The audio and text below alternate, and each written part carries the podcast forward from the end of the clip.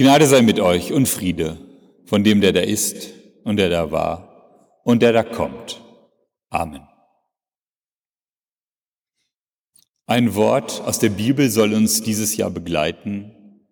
Es wurde ausgesucht von der ökumenischen Arbeitsgemeinschaft Bibellese. Dieses Wort nennt sich Jahreslosung, aber es wurde nicht ausgelost, sondern ausgesucht. Und das Wort, was uns dieses Jahr 2017 begleiten soll, steht beim Propheten Hesekiel im 36. Kapitel. Dort heißt es, Gott spricht, ich schenke euch ein neues Herz und lege einen neuen Geist in euch. Also zum neuen Jahr haben wir jetzt hier auch die Jahreslosung, wo zweimal das Wort neu drin vorkommt. Es ist das erste Mal, glaube ich, dass hier in der Geschichte der Menschheit eine Herztransplantation erwähnt wird. Hier heißt es, ich schenke euch ein neues Herz und lege einen neuen Geist in euch. Und dann geht es weiter, das steinerne Herz will ich ausräumen und euch ein neues fleischernes Herz geben. Also lange schon vor 1964 bevor Herr Banard in Südafrika die erste Herztransplantation der Neuzeit durchgeführt hat, wird hier schon von Gott eine Herztransplantation verheißen. Nicht nur ein neues Herz, sondern auch einen neuen Geist sollen wir bekommen. Nun muss man wissen, in der damaligen Zeit bedeutete das Herz etwas anderes als heute. Wenn heute sich die Schüler in der Schule Herzchen schicken oder per Emoji das mit dem Handy machen, dann denken wir an Gefühl, wir denken vielleicht an Zuneigung, an Liebe.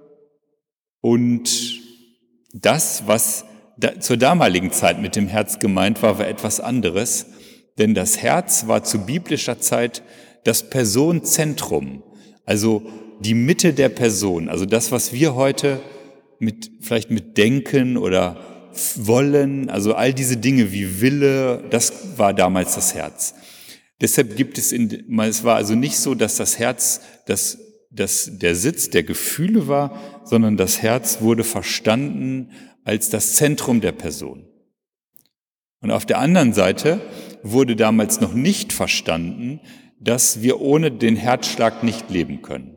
Es gibt zum Beispiel einen Text in der Bibel, wo es heißt, bei jemandem blieb das Herz stehen und zwei Tage später stirbt er dann. Damit sollte gesagt werden, das Zentrum der Person, seine Willensbekundungen, sein Wollen und Denken war nicht mehr da. Vielleicht hätten wir heute gesagt, der hat einen Schlaganfall, aber Sie sehen schon, das war damals das Herz in der Bibel, bedeutet etwas anderes, als wenn wir heute Herz sagen. Und hier nun verheißt der Prophet Hesekiel dem Volk, das im Exil ist in Babylon, ein neues Herz und einen neuen Geist. Ich bleibe mal bei dem Wort neu. Vielleicht würden ja einige von uns gerne mal neu anfangen. Ich habe manchmal bei Geburtstagsbesuchen gefragt, wenn Sie Ihr Leben nochmal leben könnten, würden Sie denn alles genauso machen? Und die meisten Leute, die ich treffe, die sagen dann immer, ja, ich würde alles nochmal genau gleich machen. Vielleicht gibt es aber auch wenige, die das anders denken. Die denken, also wenn ich nochmal leben könnte mit dem Wissen von heute, dann würde ich vielleicht manche Entscheidungen anders treffen. Vielleicht würde ich mir einen anderen Beruf aussuchen oder einen anderen Partner. Vielleicht würde ich versuchen, in einer anderen Stadt oder auf einem anderen Kontinent zu leben. Vielleicht würde ich weniger arbeiten und mehr Zeit mit den Menschen verbringen, die mir wichtig sind. Oder vielleicht würde ich im Sommer mehr barfuß laufen, mehr lachen und das Leben insgesamt leichter nehmen. Vielleicht gibt es ja auch Menschen, die sagen, wenn ich nochmal leben könnte, würde ich mehr glauben und weniger zweifeln. Vielleicht gibt es aber auch welche, die würden sagen, wenn ich nochmal leben könnte, würde ich gerne nicht so leichtgläubig sein und kritischer von meinen Mitmenschen denken. Bei Hesekiel geht es also um einen Neuanfang, den er dem Volk verheißt. Und er sagt gleichzeitig, ihr könnt nicht selber den Neuanfang machen. Es geht also nicht wie bei einem Schiff um eine Kurskorrektur um wenige Grad in die eine oder andere Richtung, sondern es geht um einen kompletten Neuanfang mit neuem Herz und neuem Geist. Die Situation war die, die Propheten hatten Israel immer gewarnt, dass sie falsch leben, sie hatten nichts geändert und dann waren sie von Nebukadnezar nach Babylon verschleppt worden. Und dann begriffen die Propheten wie Hesekiel diese Verschleppung als Strafe. Das gängige Denkmuster damals wäre gewesen zu sagen, der Gott von Nebukadnezar ist stärker als unser Gott, deshalb sind wir verschleppt worden. Und hier nun sagen sie nein, selbst der große Nebukadnezar und die Babylonier mit ihren Göttern sind nur ein Werkzeug unseres Gottes, um uns zu strafen für unsere Treulosigkeit gegenüber Gott. Und diese Meinung von Hesekiel und anderen Propheten, die hat sich durchgesetzt. Die Leute haben ihm das geglaubt und sie haben sich bemüht, mit Gottes Hilfe ihr Leben zu ändern. Ich finde das erstaunlich, denn die meisten Menschen sind nicht in der Lage, gut Ursache und Wirkung zusammenzubinden, wenn sie weit auseinander liegen. Wenn ich in den Garten gehe, auf die Hake, die ich dort liegen lassen habe, trete und mir der Stiel ins Gesicht schlägt, dann stelle ich sofort einen Zusammenhang her zwischen dem, was ich falsch gemacht habe und dem, was mir passiert ist. Wenn es aber so wäre, dass ich auf die Hake trete und drei Jahre später haut mir der Stiel ins Gesicht, dann käme ich nie mehr auf die Idee, dass es ja an mir selber gelegen hat, dass ich die da habe rumliegen lassen. Dann würde ich denken, na, wer hat die denn hier rumliegen lassen? Wie kommt denn das?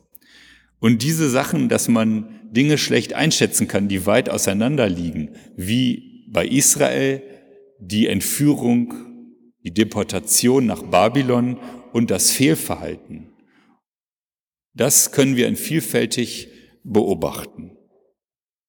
Vielleicht gibt es Menschen, die durch ihren Lebensstil langfristig krank geworden sind. Bringen die das aber zusammen? Vielleicht geht es uns als Kultur ja vielleicht auch so mit dem Klimawandel, dass wir denken, merkt doch keiner, ich kann doch ruhig mit meinem Auto zum Briefkasten fahren und den Brief einzuwerfen, um Brötchen zu holen. Das bisschen Treibhausgas oder CO2, was ich dabei ausstoße, machen doch alle.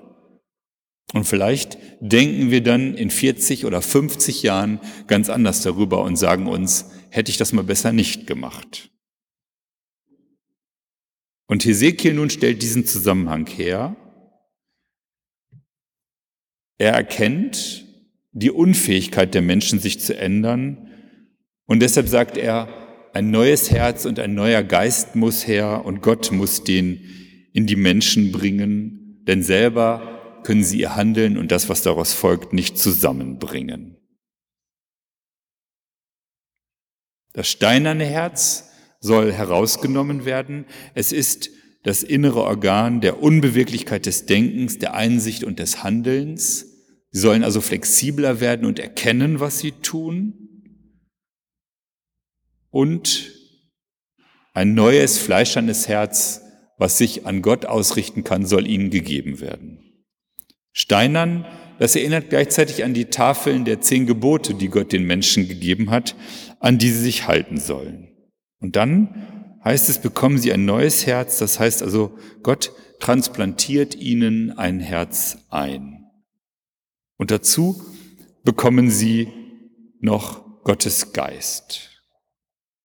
Am Anfang hatte ich ja gesagt, manche überlegen vielleicht, ob es nicht schön wäre, mal neu anfangen zu können. Bei Null zu starten, wie ein weißes Blatt Papier.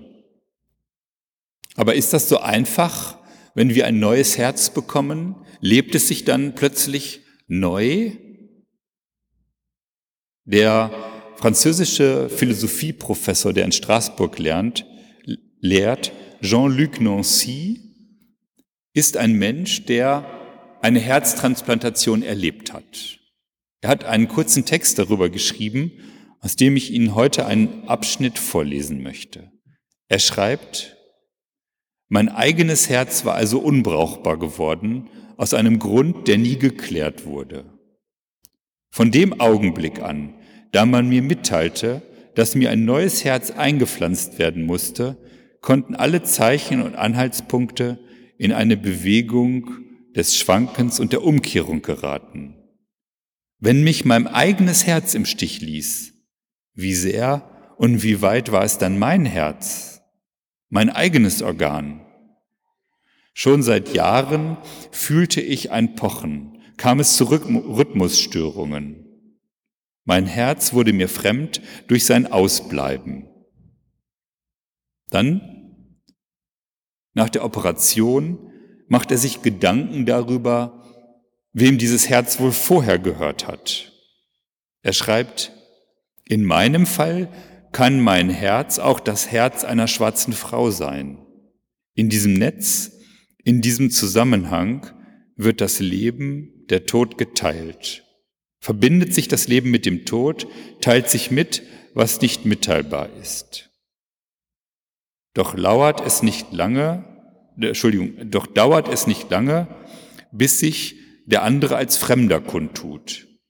Nicht die Frau, nicht der Schwarze, nicht der junge Mann, nicht der Baske, sondern durch die Immunität gekennzeichnet ist der andere, der unersetzbar andere, den man ersetzt hat. Man spricht von einer Abstoßung. Mein Immunsystem stößt, stößt das des anderen ab. Es handelt sich also durchaus um das Eindringen eines Eindringlings, das sich bald als tödlich erweist, wenn die Ärzte nichts dagegen unternehmen würden. Soweit die Erfahrung, die Jean-Luc Nancy mit dem fremden Herz gemacht hat.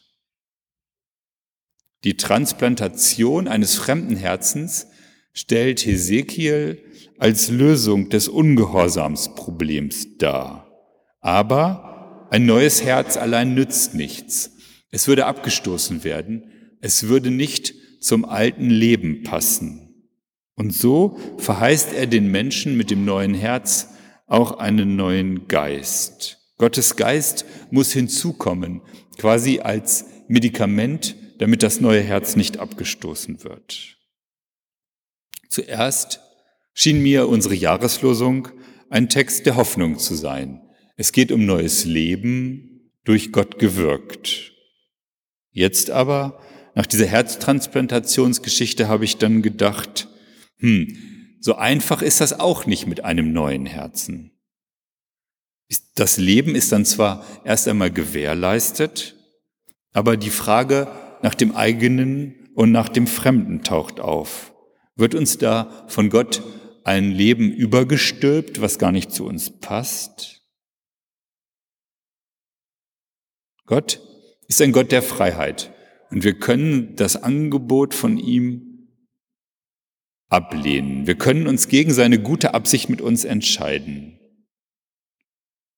Und dieser Gott, der für uns da ist, der uns ein neues Herz schenken will, kann gleichzeitig mit diesem Herzen zu einem Eindringling in unserem Leben werden. Wie ist das denn nun mit unserem Willen und dem Willen Gottes für uns? Die Menschen haben die zehn Gebote bekommen von Gott als Regeln fürs Leben. Die zehn Gebote, das Doppelgebot der Liebe, daran sollen wir uns halten. Nun kann man ja fragen, sollen wir diese Gebote oder können wir die überhaupt erfüllen? Und ich denke, ja, wir können das. Wir können das tun. Wir können bloß nicht unseren Willen kontrollieren. Unsere Handlungen können wir sehr wohl kontrollieren. Martin Luther hat das durch einen schönen Vergleich zum Ausdruck gebracht. Wir können nicht verhindern, dass die Vögel über unsere Köpfe fliegen, aber wir können verhindern, dass sie auf unseren Köpfen Nester bauen. Das heißt, wir alle bekommen von Gott ein neues Organ. Und was wir dann damit machen, ob wir dann wirklich ein neues Leben anfangen damit, das liegt dann an uns. Es gibt ja auch Leute, die ein Organ transplantiert bekommen und anschließend weiter so leben, dass es dann geschädigt wird. Aus diesem Grund besteht Hesekiel darauf, dass wir nicht nur ein neues Organ bekommen, sondern auch einen neuen Geist, damit das Neue nicht sofort durch die Muster des Alten erstickt wird, damit die Vögel keine Nester bauen, um im Bild von Luther zu bleiben. Und diese Perspektive, diese Verheißung finde ich im neuen Jahr ermutigend, dass Gott die Bedingungen für das Neue durch Herz und Geist schaffen will. Er verheißt uns ein neues Personenzentrum und einen neuen Geist und damit ein neues Leben. Und wir, wir können es ergreifen im Glauben, im neuen Jahr, mit neuem Herz und neuem Geist. Und der Friede Gottes, welcher höher ist als alle unsere Vernunft, bewahre unsere Herzen und Sinne in Christus Jesus. Amen.